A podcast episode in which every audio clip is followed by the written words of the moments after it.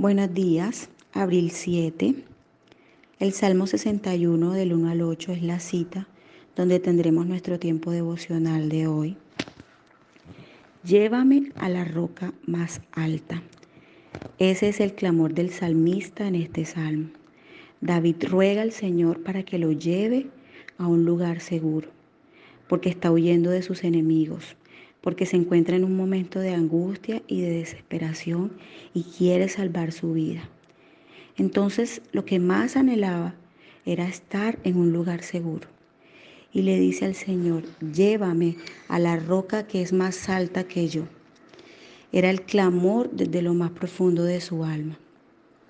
David aquí recuerda que Dios es el único que puede ayudarlo en esta situación tan difícil y lo compara con un refugio que lo protege del enemigo. También lo compara con una torre alta que lo pone a salvo en un lugar que no es accesible para sus enemigos.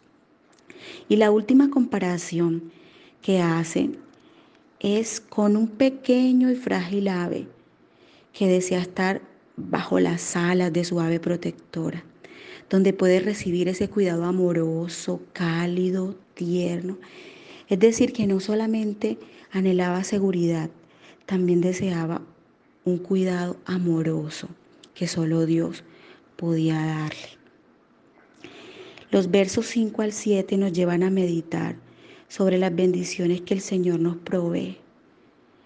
Este salmo termina con un compromiso por parte de David al Señor y es alabarle eternamente, aún en medio de la situación difícil.